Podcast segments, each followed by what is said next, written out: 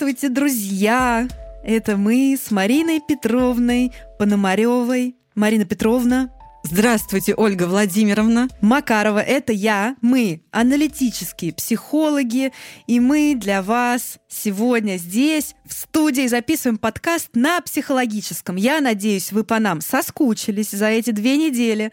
Так надолго мы вас еще не оставляли. Марина Петровна смотрит на меня испуганными глазами и нервно смеется. Наверное, она думает, что у меня началась маниакальная фаза. Да, Марина Петровна? Да, Ольга Владимировна. Потому что предыдущая была предыдущая была депрессивно Ну, всё правильно. значит, следующая должна быть маниакальная. С песней мы выступаем практически сразу. Ну, в таком стиле, да? Вот, надо песню записать, которая будет называться «Маниакальная», она в народном такая, Да. знаешь, стиле. Отлично. Да, а потом можно будет и депрессивно как-нибудь пульнуть. Пульнуть. Выдавите себя. Слушай, ну вот знаешь, что не встреча, то праздник. Что не подкаст, то новое. А потому что каждая встреча — это же великое таинство. Ну, серьезно, это Да. я сейчас без иронии говорю, это очень важно, особенно в такие времена, как сейчас, такие сложные, когда, ну, важно, правда, понимать, что все так заострилось, обострилось, сжалось, и каждую встречу надо всегда вообще воспринимать как и первую, и последнюю одновременно, потому что тогда можно попасть вот в эту магию процесса. Поэтому, Мгм. да, конечно, у нас что не встреча, то праздник, то великое какое-то таинство, танец двух, трех, четырех, пятидесяти душ, И огней. и вот, и ветров, да, и всего. А, какое хорошее настроение. Мы сегодня с бубном пришли, Марина Петровна. А я всегда с бубном. Прекрасно, хорошо. Что чтобы Марина Петровна без бубна пришла. Отлично. Так, Ольга Владимировна Макарова, аналитический психолог, которая поприветствовала вас сегодня уже, и я тоже вас поприветствовала. Итак, Ольга Владимировна. Спасибо, что проговорили это. Ну, конечно, вербализовать-то надо. Как вам сейчас, Марина Петровна? Хорошо, я уже думаю про новую тему. Крутится сейчас на языке. Был человек, который вел тренинги, и как же он говорил? Меня это так раздражало, что я забыла. Я вытеснила просто, ну хрен с ним. Ну, видимо, сильно раздражало. Да, да, он говорит... О, блядь, я вспомнила. Я никогда не скрывала, что меня это бесит. Я это говорила прям на шеринге, ну что, типа, меня бесит, что вы так говорите. Ну, знаешь, вот есть же такая история, мы затрагивали в предыдущих, previously, Ага. он на психологическом, мы затрагивали в предыдущих выпусках, что когда ты хочешь быть очень как бы экологичным, Мгм. и знаешь, вот лишний раз не пернуть, значит, ничего не сказать. Но для меня это про какое-то замораживание, Мгм. про что-то неживое. Он говорил, когда предлагал там обратную связь дать группе, не скажите, не расскажите, не дайте обратную связь, а он говорил, ну как вам сейчас? Прозвучите про это. И я каждый раз такая, «А, вот, блядь, как я звучу про это. Станцуйте об этом, индийский психоанализ. И ничего против нее. Прекрасно, если что, человек, если слушаешь меня, извини, пожалуйста. Ну, то есть я вообще без всего, я всегда говорю, что меня это бесит, но просто это такой вот, так боишься сказать что-то лишнее, бывает, если группа, тем более, и это понятно, объяснимо, вообще я без претензий, но что вот доходит до такого, что вот слово «скажите» или «расскажите» или еще что-то, оно слишком, знаешь, звучит вот как-то, а вдруг кто-то обидится, а вдруг кто-то не Мгм. хочет говорить. И у меня всегда масса была тоже фантазии, на это, что кто-то должен начать пердеть тогда, наверное. момент, Мычать. Мычать, да, ну как бы. Танцевать. Вот, и это я к чему? Марина Петровна, как вам сейчас это? Прозвучите, пожалуйста, про это. М. Она меня посылает нахуй глазами. Вот что она делает. А это, кстати, Ольга Владимировна, ваша интерпретация. Да Да, и нет. да. И да, и нет. Интересно, а что мы с тобой такие веселые-то? А потому что тема сегодня у нас сиблинговый комплекс, а это обычно весело. Огонек. Ну, это правда весело. Это энергия бешеная. Ну да. А расскажите, каково вы спрашиваете? Я же ведущая. Кто-нибудь расскажите Ольге Владимировне что-нибудь, пожалуйста. расскажите, что происходит. Ой, нас точно сдадут, но я как то сыкло, которое, по-моему, нас дадут, нас сейчас дадут. А я тебе, когда мы еще только договаривались начать записывать этот подкаст, я тебе говорила, Марина Петровна, если у вас есть какие-то опасения, лучше не надо, не, отсюда. давайте не будем этого делать. Я как этот сейчас, как, знаешь, руководитель секты. Да. Те, кто не готов идти до конца. Это Реально. Ужас. Поймала. Поймала такое, значит. Марина орет. Ну что, мы уже 40 минут записываем, да, этот И эпизод? и никак до сих не пор можем. Тема сегодняшнего номера, спецвыпуска, ну ладно, это не номер, Нет, это не потому, что, спецвыпуск, потому что это не просто, журнал, если да. что, да, это Но мне подкаст. нравится, знаешь, как ты говоришь, наша сегодняшняя передача. Я сразу вспоминаю, помнишь, было 33 квадратных метра? Да, Это, уважаемые телезрителя. телезрителя, да, да. Уважаемые телезрителя, значит, сегодняшняя передача про сиблингов. Марина Петровна, что такое сиблинги? Это что за слово такое? Это Кто эти Это что за? Это какое-то ругательство или это какое-то психическое явление? Это кто? Это не ругательство, но определенно это феномен, который обозначает братьев, сестер, кровных, Мгм. которые между собой братья и сестры. Которые между собой, да, братья и сестры. А разве только кровных? Там, по-моему, еще и сводные. Ну, буквально, наверное, да, но мы же, когда говорим про сиблингов, мы же, ну, еще на символический уровень уже отправляемся. Ну, вообще, это кровные братья и сестры, Да, которые по какой-то крови, там, по маме, по папе, они там между собой родственники. да. которые родились, росли в одной семье, а может быть, они родились, но не росли в одной Сколькими семье. еще способами, Марина Петровна, вы повторите эту мысль? Я иду на рекорд. Вот. Если мы говорим про психотерапию, например, групповая психотерапия, и у нас Мгм. участники группового процесса, мы символически их тоже называем сиблинги. Мгм. Мы говорим, что ведущий или там терапевт, который Мгм. ведет групповую терапию как Родительская проекция фигура, родительской проекция, фигуры. да. Соответственно, участники группы — это проекция детей. Значит, между собой они Сиблинги, сиблинги да. братья и сестры. Короче, сиблинги, да, это братья и сестры. И сегодня мы поговорим о сиблинговом комплексе. Наконец-то поговорим спустя два часа того, как мы тут смеемся, вынуждены это слушать. Да, поговорим о сиблинговом комплексе, о комплексе, который, собственно, возникает при взаимодействии братьев, сестер, родственников по горизонтали. Вот так. Да, это взаимоотношения по горизонтали, как сказала Ольга Владимировна, взаимоотношения достаточно заряженные. Мгм. И Поэтому мы орем тут уже Да. 10 минут. Ну, слушай, мне кажется, вот давайте так. Уважаемые телезрителя, те, у кого... Слушай, я обожала 33 Да квадратных я вижу, вижу, метра. все, я поняла, Марина Петровна. Давайте в следующий раз поговорим. Хорошо. а Нет, что- хотите, сейчас можем. Не-не-не, я потом прозвучу про это, ладно? А сейчас мы поговорим про сиблингов. Хорошо. Значит, уважаемые наши слушатели, те, у кого есть братья и сестры, вспомните об этом. Бля, сколько врагов я себе наживаю этим подкастом. Я сейчас подумала. А с чего вдруг? Ну, то прозвучите про это. Я. Ну, Наоборот, прорекламировала сейчас кого-то. Друзья, у меня есть тень. Вы ее наблюдаете со всех сторон. Уже 15 эпизод. Извините, если А что. вы все наблюдаете и наблюдаете. Ольга Владимировна, выходите уже из тени. Оставайтесь с нами к 20 эпизоду. Спойлер. Так вот, вспомните, пожалуйста, вспомните тех братьев и сестер, которые у вас есть. На самом деле имеет огромное значение. Вот мы- Блядь, Марина, вспомните тех братьев и сестер, которые у вас есть, Я чуть не сказала, которых нет. и которых нет. Я хотела сказать важную Если мысль. просто я прихожу, я к тебе клиент, прихожу к тебе на первую сессию. Вспомните. Хороший вы психолог и конкурсы интересные. Ну так вот, сиблинговый комплекс. Наша задача сейчас поговорить про то, когда этот сиблинговый комплекс, он вообще появляется, включается, в чем он проявляется и Мгм. почему мы о нем говорим. Я начну с конца. Почему мы о нем говорим? Вот мы обычно говорим про материнский, отцовский комплекс, что это очень большое значение и влияние имеет на формирование и развитие Про человека. это мы записали аж четыре Да. эпизода здоровенных, да. И ещё Возвращайтесь, слушайте. Пятый в нагрузку про А, сепарацию. еще про сепарацию еще упоминали, в общем, наверное, от Да выпуска к выпуску. Ну, да. потому что мать и отец это. Это прям основа. боги. Мгм. Это боги. Мгм. Они влияют на формирование нашей идентичности, на развитие нашей идентичности, но не только они. На самом деле огромное значение для тех, кто рос в семье, где помимо него тоже кто-то еще есть, я имею в виду не кошечка, собачка, а именно другие дети. Не менее заряженная тема, которая влияет и на идентичность, и на дальнейшее развитие, и еще много на что, это взаимоотношения с братьями и сестрами. Причем там может быть огромное количество разных вариаций, вариантов. Вот у тебя есть же брат, правильно? Есть у меня брат, да, старший Вот, брат. У меня младший У брат. тебя тоже, да. Да, у меня младший. младший брат, с которым мы росли вместе. И вот это вот росли вместе, например, на меня тоже очень про- произвело огромное впечатление. На меня тоже очень сильно повлияло. Произвело, да.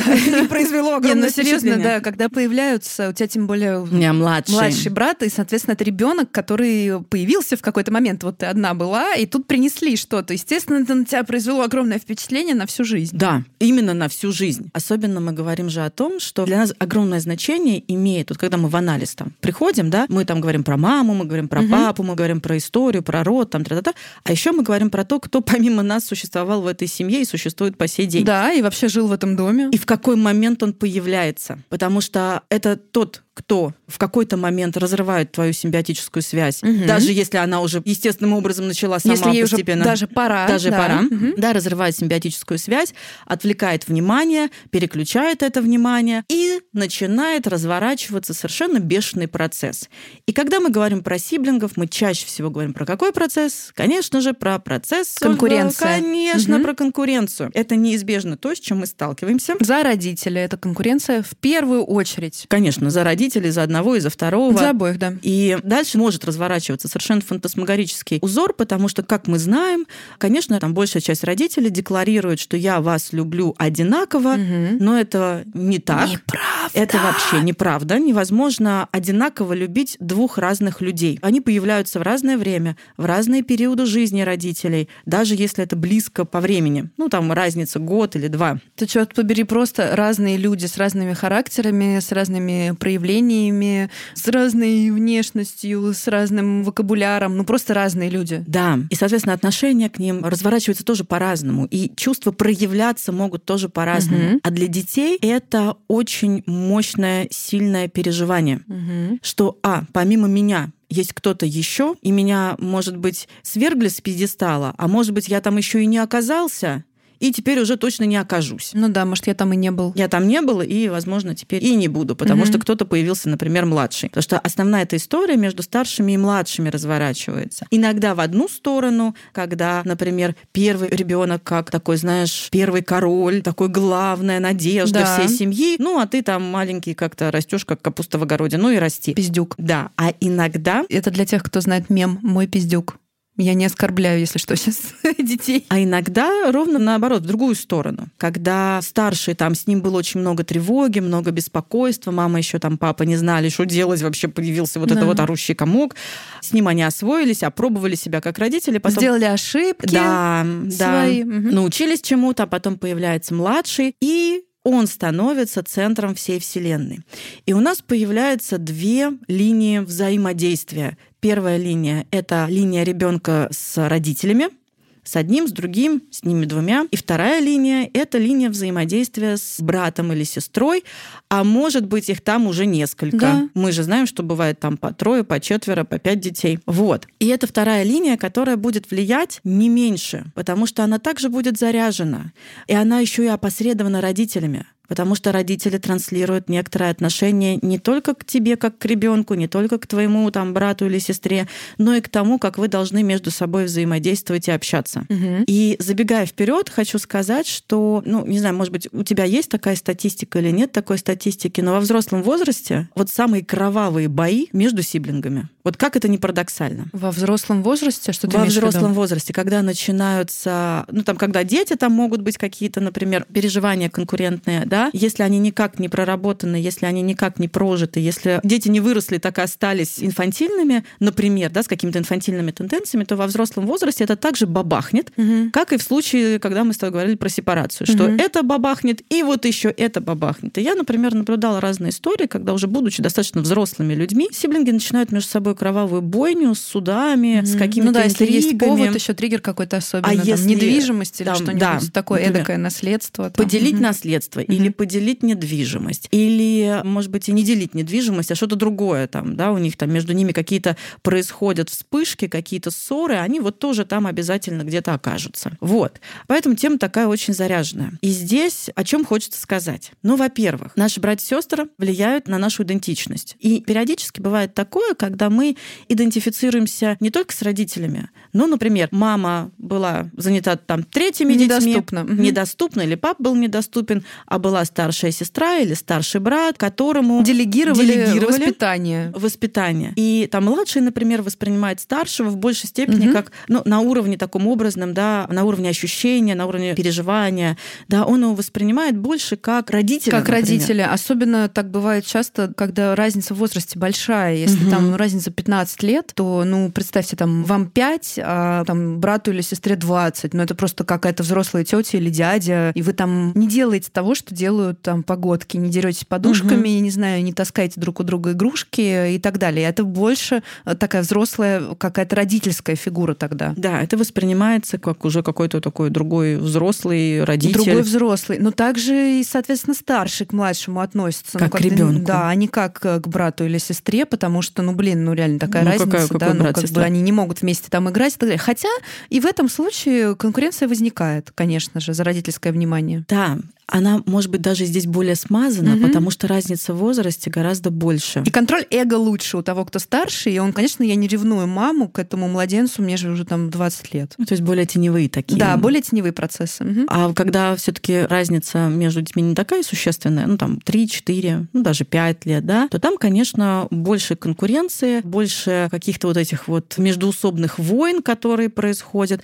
Ну, вот сама посуди, да, мы же говорим о том, что не может быть равного идентичного личного отношения к разным детям. Ну, конечно, конечно, вот это вот все я люблю всех одинаково, это неправда. неправда. Когда человек так говорит, он же хочет донести мысль, что я сильно люблю их всех, одинаково сильно. Да. Ну, одинаково сильно, наверное, да, это возможно, но по-разному. То есть это разные чувства, это не одно и то же чувство. Нет одинаковых детей и нет одинаковых чувств к ним. Ну и бывает, вы знаете, и так, что кого-то любят больше. больше. Ну, тут в этом не принято признаваться, естественно. Ну, как бы понятно, как ребенку сказать, да, я твоего брата люблю больше, чем тебя. Угу. Ну, не знаю, как это. Ну, если только в каком-то уже очень взрослом возрасте, знаешь, в рамках там какого-то очень глубокого, откровенного разговора между уже двумя взрослыми людьми. Ну, наверное, не в детстве. Ну, понятно, что это все сложно, но да, так бывает. Ну и во взрослом возрасте это все равно будет переживаться э, очень сложно. Конечно, да. И потом, смотри, какая штука. Я могу ничего не говорить. Но это не значит, что другие люди не будут, ну, тем более дети, не будут этого чувствовать. Дети очень сильно все чувствуют, потому что, повторяю, как попугай, мы где-то только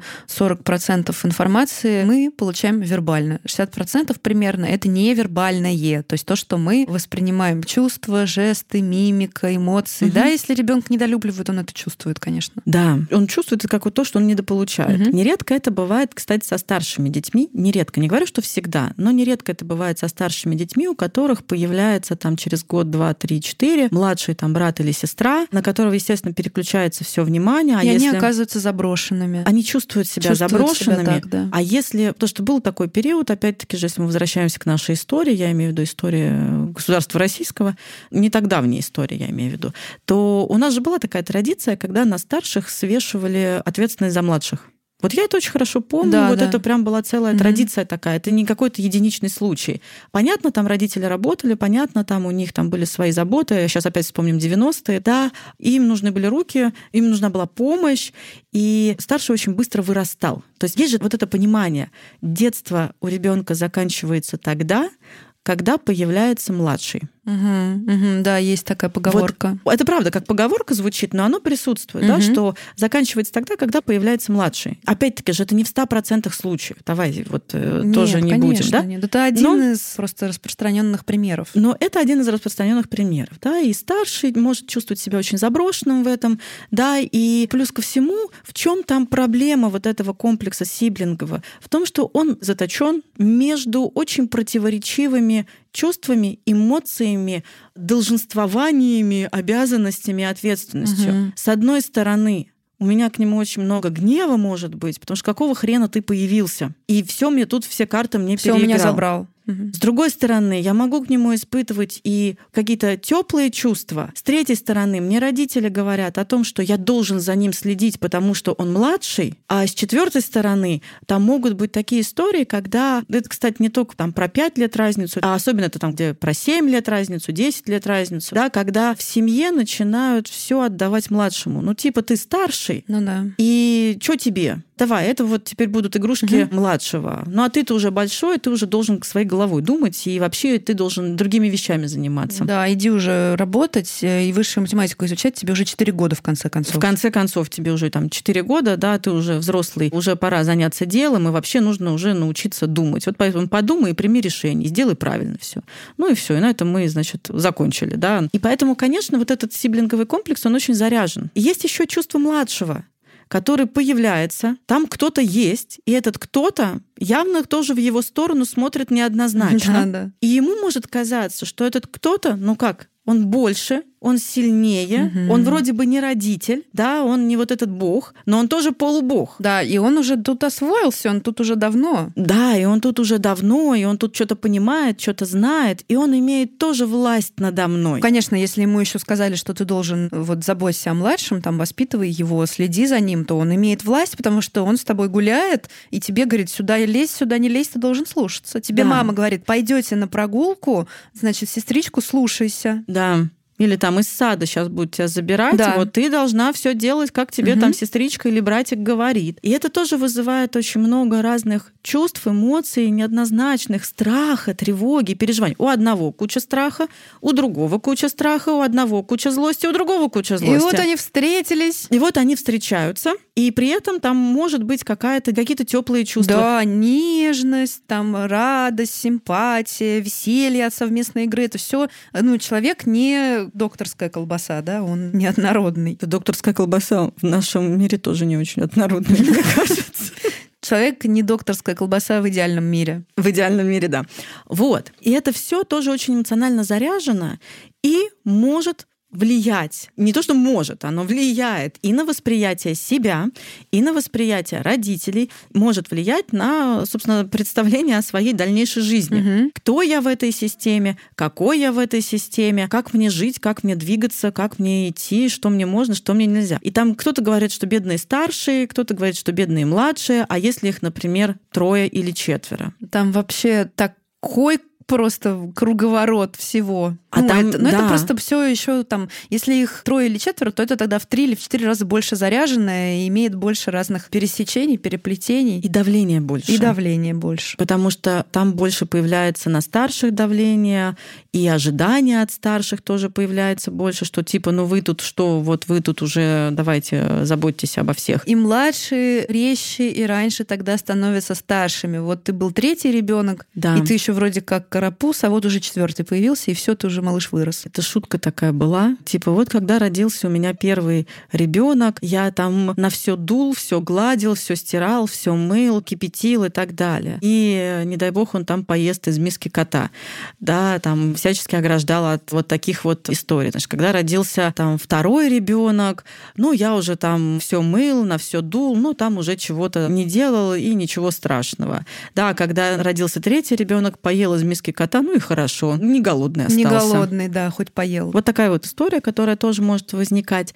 Вот. Какие у нас чаще всего бывают сложности? Ольга Владимировна, что вы об этом думаете? Какие чаще всего у нас вот из сиблингов Во-го. сиблингового комплекса могут вытекать сложности. Он же тоже может быть негативный, он тоже может быть позитивный. Я хочу сказать о своем. Давай. Как обычно, мне задают один вопрос, я на другой отвечаю. Но нет, на самом деле это, Ну, конечно... Спасибо, что не вопросом на вопрос. Это моя прерогатива Да, обычно. да. Я вот о чем хочу сказать. Вот все то, что ты перечислила, мы перечислили про какие-то аспекты там конкуренции, раздражения, там негативных каких-то чувств, Амбивалентности. сиблинга- амбивалентности абсолютной, да. Это все естественно, и это должно быть вообще-то, потому что чувства разные и у детей, и у взрослых, они неоднородны. И когда этого нет, это, я бы сказала, повод напрячься. И вот когда рассказывают мне, что у нас вот наш, значит, старший ребенок, он младшего обожает, он как появился, Мгм. он с ним везде ходит, там его Мгм. постоянно целует, наряжает, гладит, там так любит. У нас вообще никаких конфликтов у них нет.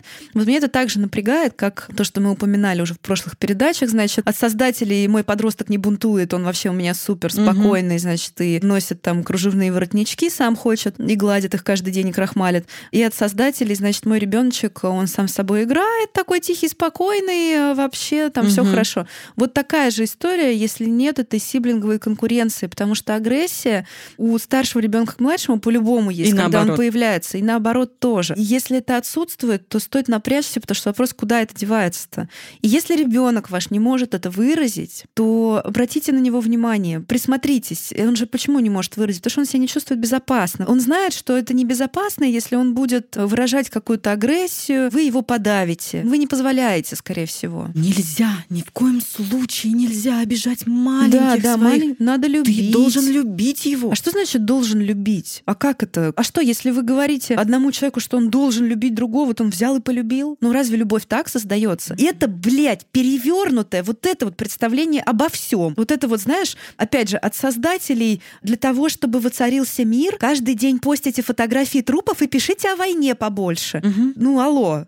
Алло, Я- я- алло, я- алло, Марина Петровна, Я, алло. я- я здесь. Очень важно, правда, очень важно то, о чем ты говоришь. Я аж прям зависла, потому что да, от создателей того самого. Просто вы видите логическую какую-то, ну, не стыкуется, не соответствует. Во что вы вкладываетесь, то и происходит. И любовь — это не то, что создается словом «должен». Тем более, если вы родители, то вы же наверняка, ну, понимаете, это и мама, и папа. Но не всегда, даже когда у вас ребеночек родился, вы сразу испытываете к своему собственному чаду Да. вот эти вот безумные чувства там любви. Мы про это говорили Да. в контексте и материнского, и Да. отцовского комплексов. Это все-таки создается. Бывает, да, бывает, вот увидел и все, и потерял голову, и любишь там раз и навсегда. А бывает, что появился ребенок на свет, а чувств каких-то пока еще не появилось, и они создаются в Рождаются. процессе, они рождаются, да. Как и родился ребенок сначала, а потом рождаются чувства. Так бывает. И вы вот взрослый человек с вашей уже сформированной психикой, да, с вашим жизненным опытом, с вашим пониманием разнообразия всех чувств. Вы можете не испытывать этого сразу.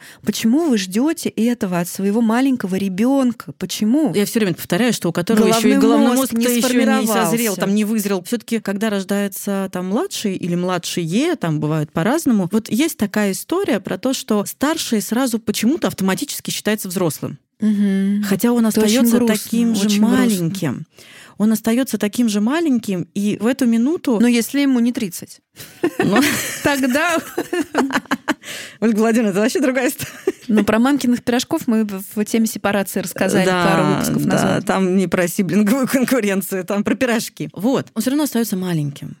У него также есть какие-то идеи, фантазии, импульсы, и они могут очень разные. Ему сложно их переваривать самому. И у него также еще не сформировался головной мозг по-прежнему, Да, да, да. вернемся к тезису Марины Петровны, который невозможно не поддержать, потому что это прям истина. Вот. И вот эта вот история про то, что он так любит, так любит, так любит, так любит, так любит, мне еще напугает, потому что где-то все равно прорвется весь этот гнев, вся эта ярость, оно где-то прорвется. И где оно прорвется, ты не очень понимаешь. Ты вообще не понимаешь. И все эти страшные истории, которые там рассказывают, как давай его выбросим, Да, да, да. или даже там члены Ну, вредительства, буквально вредительство, да, да. которые происходят, они же тоже из ниоткуда не возникают. Вот.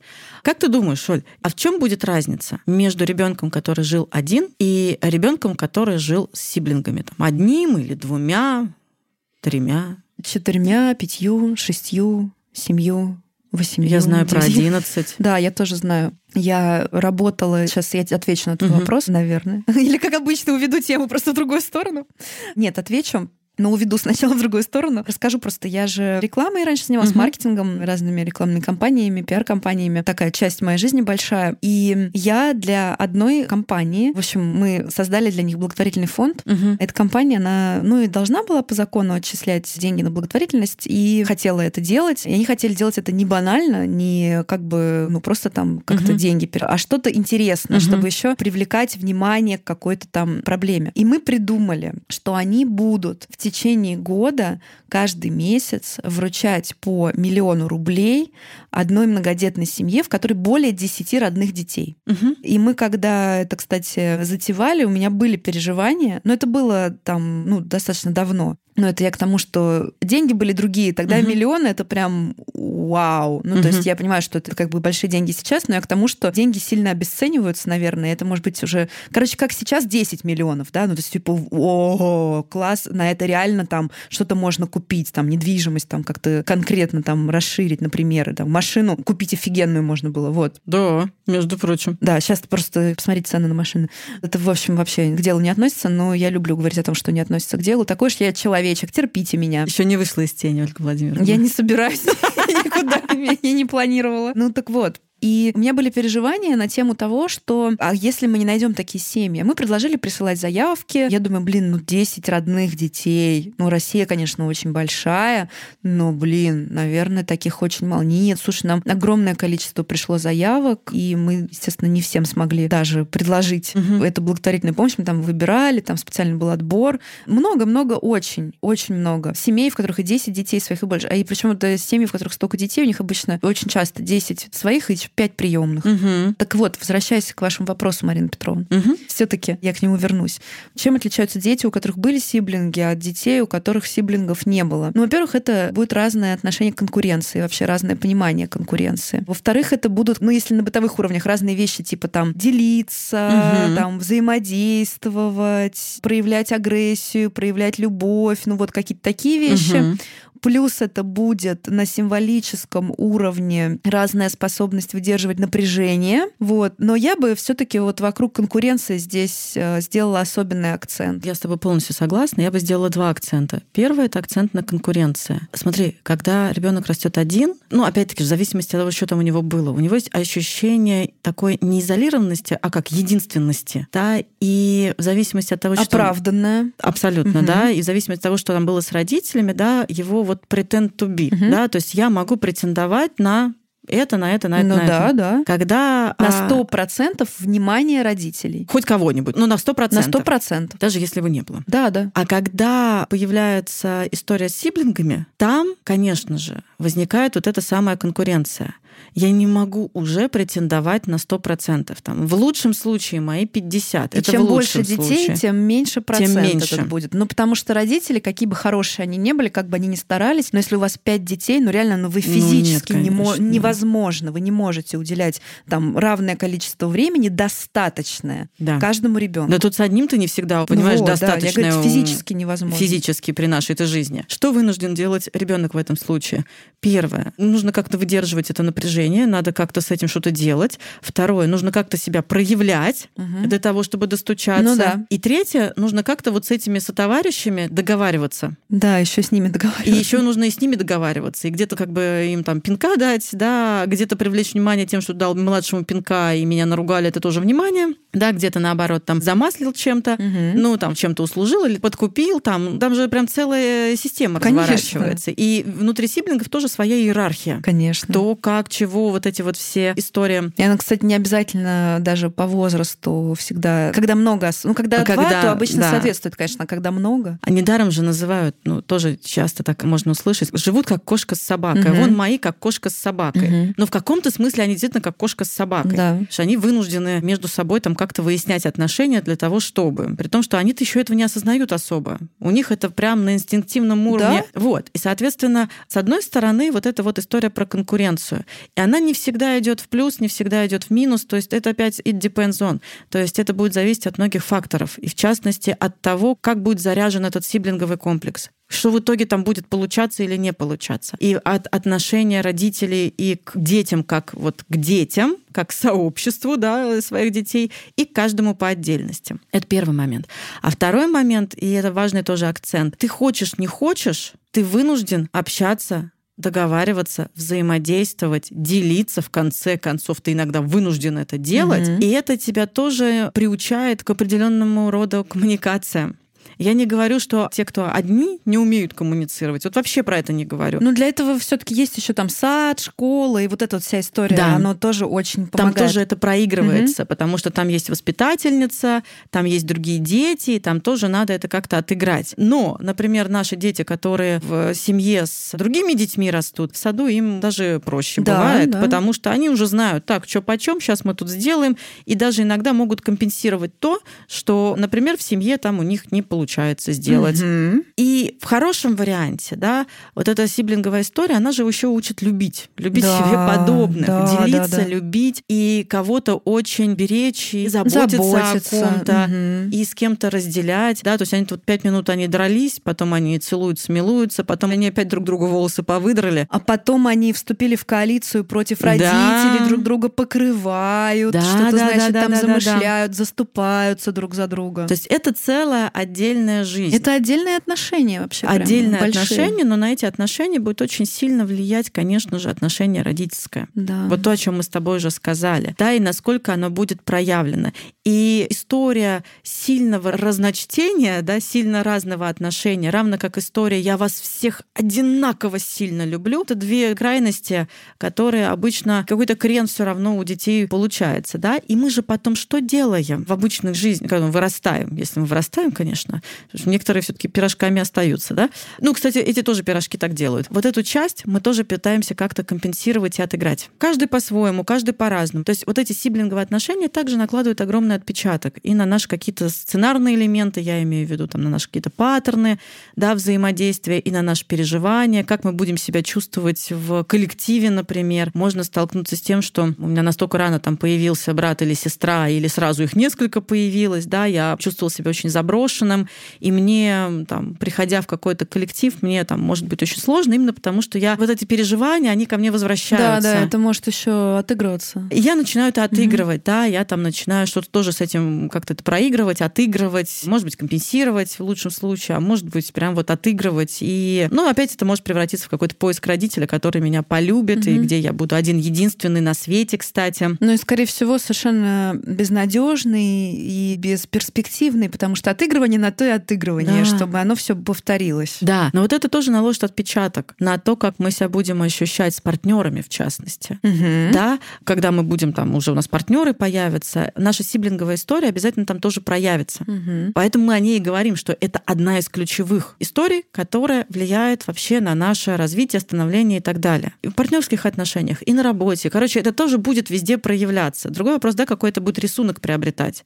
Вообще, как это будет все складываться, в какую мозаику это будет складываться. От чего это будет зависеть? Не только от родителей и от других сиблингов, но это, конечно, еще будет зависеть от самого ребенка, от его внутреннего устройства, от его нервной системы, от того опыта, с которым он сталкивался. Я вот здесь часто привожу этот пример. А, у Эрика Берна описано, по-моему, в сценариях в людях, когда мать своим сыновьям постоянно кричала: "Вы идиоты, вы оба окажетесь в психушке". Они действительно оба оказались в психушке. Один как врач, другой как пациент. Хотя вот они получали одно и то же послание, угу. куда им надо идти. И я пример к чему привожу, что очень много еще зависит от внутреннего устройства да, ребенка и его каких-то особенностей, вот там врожденных особенностей тех же самых, да, и того опыта, который он получал. Вот. Конкуренция может продолжаться. Кстати, конкуренция может продолжаться, она может выражаться в самых невообразимых формах. Иногда взрослые дети, ну, в смысле, взрослые братья и сестры, которые выросли уже. Которые уже выросли. Ну, то есть, если у нас там была какая-то история про то, что ты должен заботиться о своем младшем, да, это может так сильно запечатлеться, что ты всю жизнь так и заботишься о своем младшем. Или наоборот, максимально отстраняешься и да. ни о ком заботиться не хочешь, потому что все мне хватит. Да. И своих детей, может быть, не хочешь, кстати. Да, да, что да. Хватило все, да. Наелся. Спасибо, я уже была мамой, да, или папой, я уже был. Это очень часто бывает, когда рождается ребенок, а там старшему лет 10, 13, угу. и на него прям вот по каким-то причинам, опять, я не хочу никого виноватить, угу. но по каким-то причинам этот маленький оказывается у старшего ребенка, и он прям с ним реально сидит. Да. Сидит, памперсы меняет, попу моет, кормит, гуляет, из сада забирает. У него заканчивается его собственная жизнь. Угу. Взрослые там заебываются это делать, а что тут говорить про ребенка десятилетнего? Но это правда, да, вот. То есть это тоже может оказать огромное влияние на то, как вы потом пойдете, что вы будете делать со своей жизнью, да. Кто-то так и продолжит. Иногда это бывает очень неосознанно, когда старший ребенок по наитию продолжает пестовать своего там младшего mm-hmm. или своих младших, mm-hmm. он их берет под крыло, и он тоже в них особо взрослых там не видит, например. Вообще не видит. Да, он в них всего, видит да. детей, и он продолжает так их и пестовать. Вот. А младшие иногда этим пользуются. Mm-hmm. Ну, это удобно. Но это бессознательно может быть. Конечно, Просто... это на бессознательном уровне. Могут быть случаи, когда там партнеры,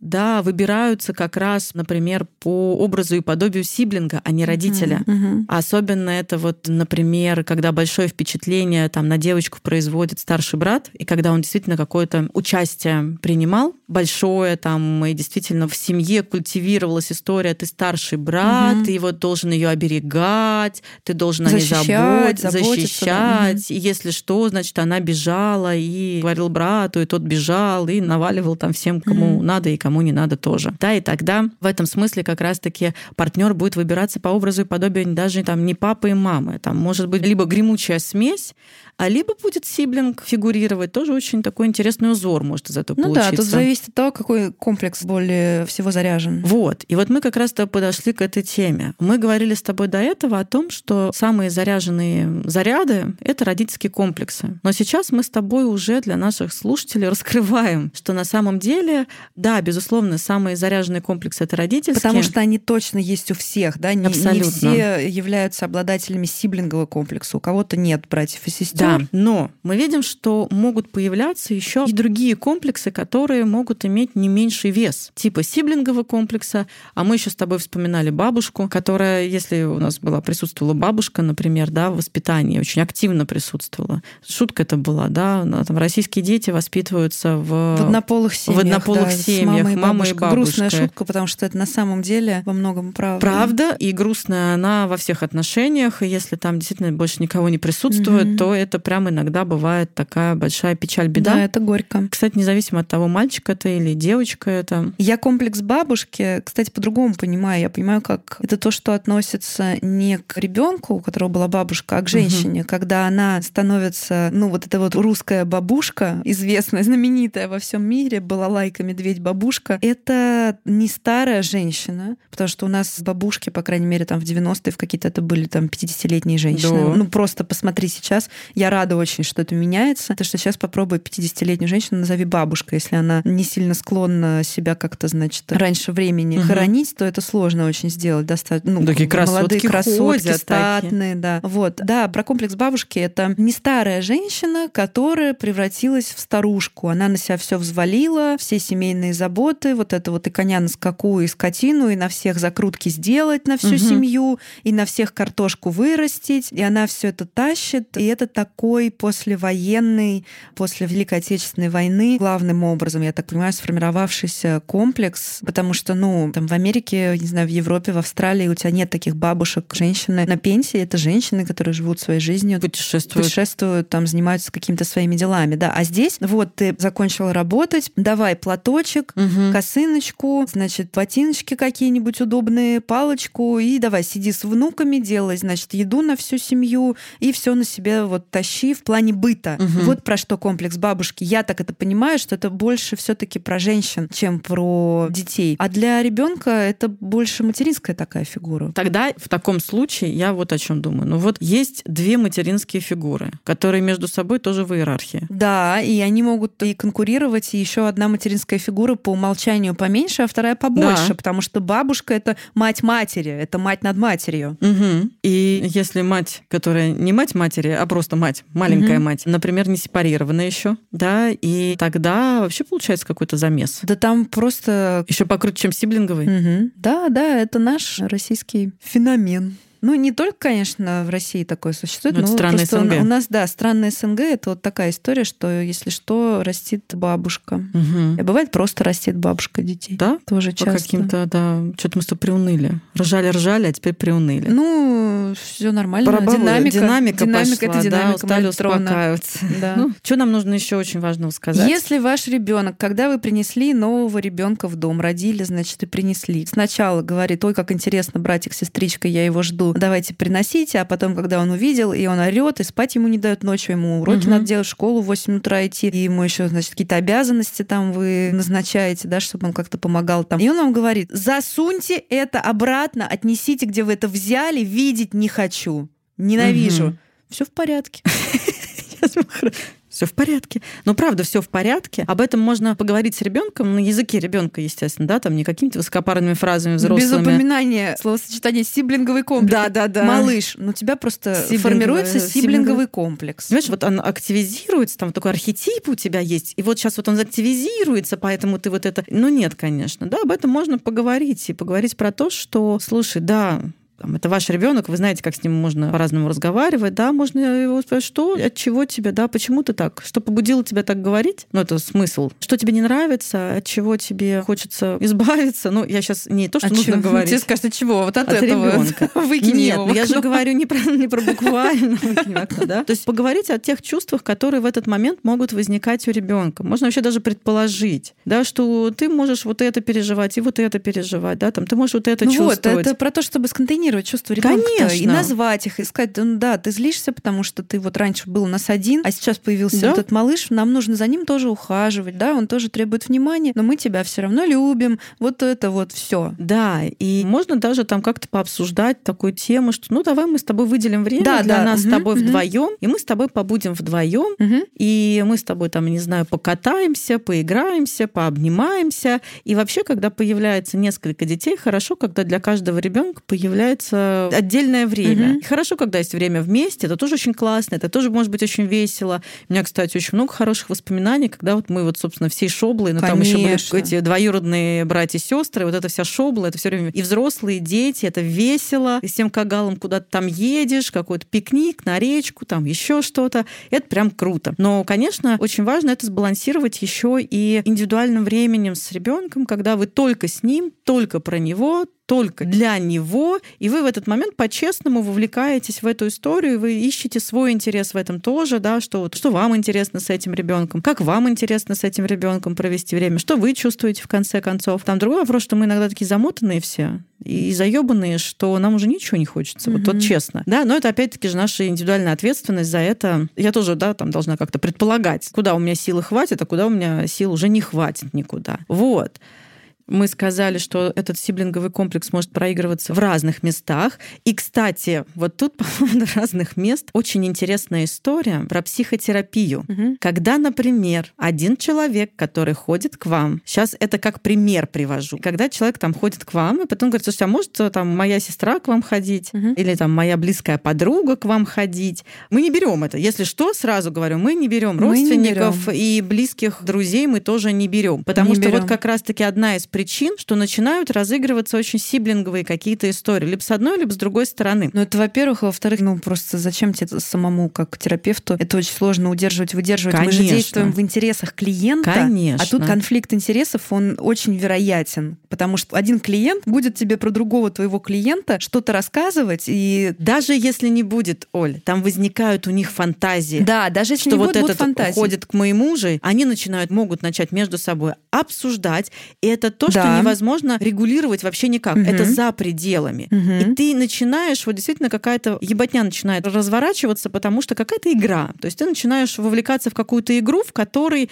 ты можешь терять вообще в чьих... что невозможно вот эти интересы удерживать. И одного, и другого одновременно. Абсолютно. И это не полезно. Вот, конечно, кто берет к себе всю семью на терапию, не семейную, Да, а не просто в разное там время, я вообще не знаю, как вы это вывозите, зачем вы это делаете, как вы, ну, просто что. Ну, некоторые говорят, что там, да ладно, там и так все понятно, могу это регулировать. Я в это не верю, если честно, потому что уже начинает отыгрываться какая-то другая история. Мгм. Еще. Да, терапевт тогда просто играет тоже в эту игру. Ну, конечно, все. Терапия закончилась, разошлись все. не как- начавшись. И даже не начавшись в некоторых случаях, там начинает разворачиваться игра, в которой ты человек, вокруг которого сейчас начнутся танцы с бубнами, и отнюдь не приятный, э, не с позитивным как бы полюсом, да, скорее всего, там это будет в итоге Марина, все даже друг если с другом с позитивным. Да нет, А да не если, бывает если бы такого. даже бы с позитивным, но это все равно отыгрывание, это не терапия, понимаешь? То, что это не терапия, сто процентов. Это отыгрывание, а вторые сто процентов, что, ну, я не знаю, я не встречала там про позитивную Ну, никакую историю. наверно, да. Либо про нее просто никто не рассказывал,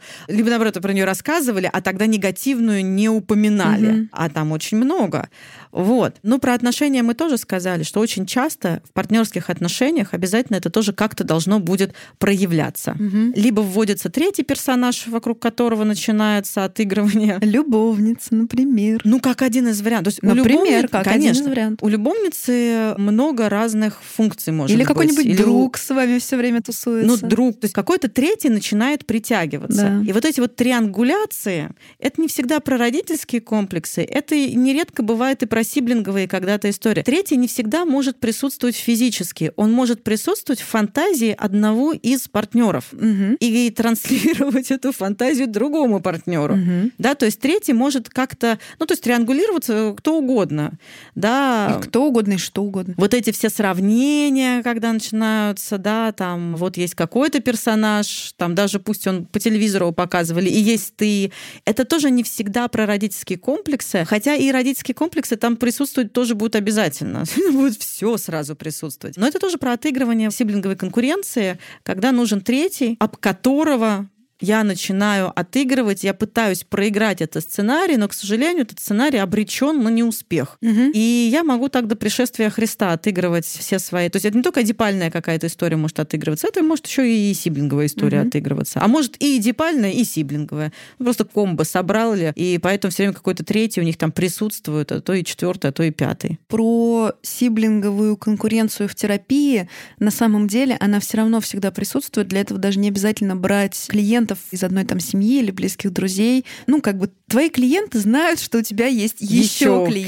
клиенты. Даже если они их никогда не видели, в коридоре с ними никогда не пересекались, они знают. И вот этот момент, когда ты просишь, например, подвинуть его время, чтобы кому-то другому, ну вот по обстоятельствам нужно кого-то перенести. Или в коридоре бывает, да, постоянно, Мгм. да, встречаются, или там выходит, сидит несколько человек, и человек думает, а кто, интересно, вот к моей пришел там, или к моему. Или есть, это уже мы в профессиональную уходим тему, мы не будем на ней фиксироваться, просто вот к вопросу, насколько все сложно.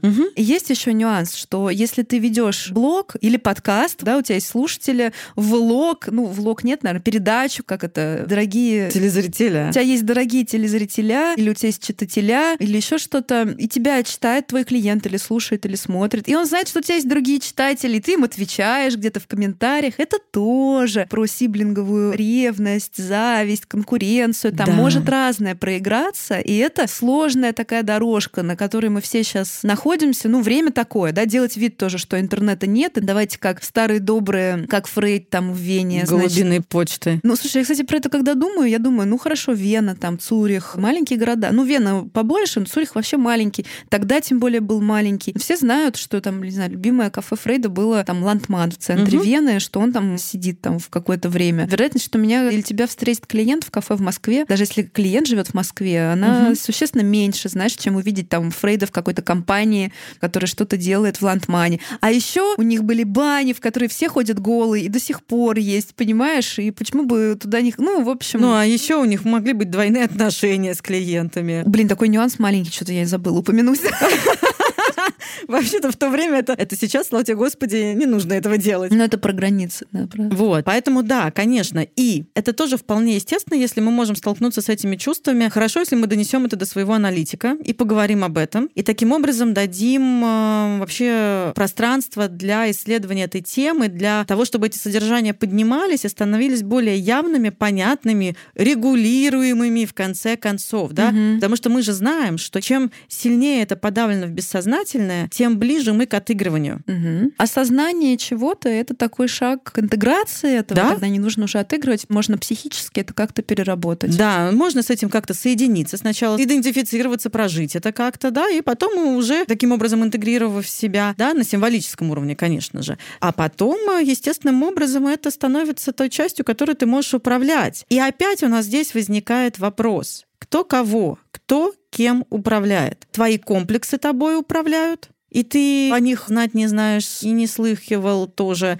да? Или ты понимаешь, что да, в моем внутреннем мире есть место много для чего. Мой опыт такой вот богатый, вот он состоит из таких нюансов, это проявилось вот так-то, это повлияло на меня вот так-то. И тогда процесс индивидуации, это, собственно, он начинает действительно рождаться и протекать. А когда мы затоплены содержаниями наших комплексов, когда мы ведомы ими, то там уже не до процессов индивидуации. То есть там не до самореализации себя, не до того, чтобы творить свою собственную жизнь. Там ты погружен вот в эти отыгрывания. Да, друзья, ну мы рассказали вам про еще один комплекс, который существует, который, возможно, на вас влияет, если у вас есть братья или сестры, если у вас братьев и сестер нет, но у вас есть дети, больше одного ребенка собственного в семье, то это тоже, я думаю, было вам полезно, потому что, ну, как минимум, эту информацию хорошо знать и учитывать. Мгм. Вы теперь будете больше замечать, я думаю, и за собой, и за своими детьми. Надеюсь, мы были вам полезны. С вами была Ольга Макарова, это я, Марина Пономарева. Это я. И мы желаем вам всего доброго, до скорых встреч. Это был подкаст на На психологическом. психологическом. Не забывайте, пожалуйста, ставить лайки, подписываться. Репостить, Репостите, рассказывайте о нас в соцсетях. Нам это очень помогает, стимулирует, мотивирует продолжать для вас дальше записывать этот контент. Это абсолютно просветительский, благотворительный проект, в который мы только вкладываем, ничего на нем не зарабатываем пока что, но предложением мы рады, если что, тоже. Если Имейте что. в виду, пожалуйста, да, мы вообще не против. Ну что, всем пока. Всем пока, берегите себя, своих близких, Да своих что ж ты братьев, как сестер. Малахов-то?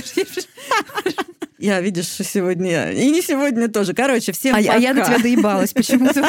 Что происходит? Ну пойдем поговорим об этом. Все, мы пойдем с Мариной Петровной поговорим. На разборке пойдем. Вот, а вам всем пока. И до новых встреч в эфире, друзья. До свидания.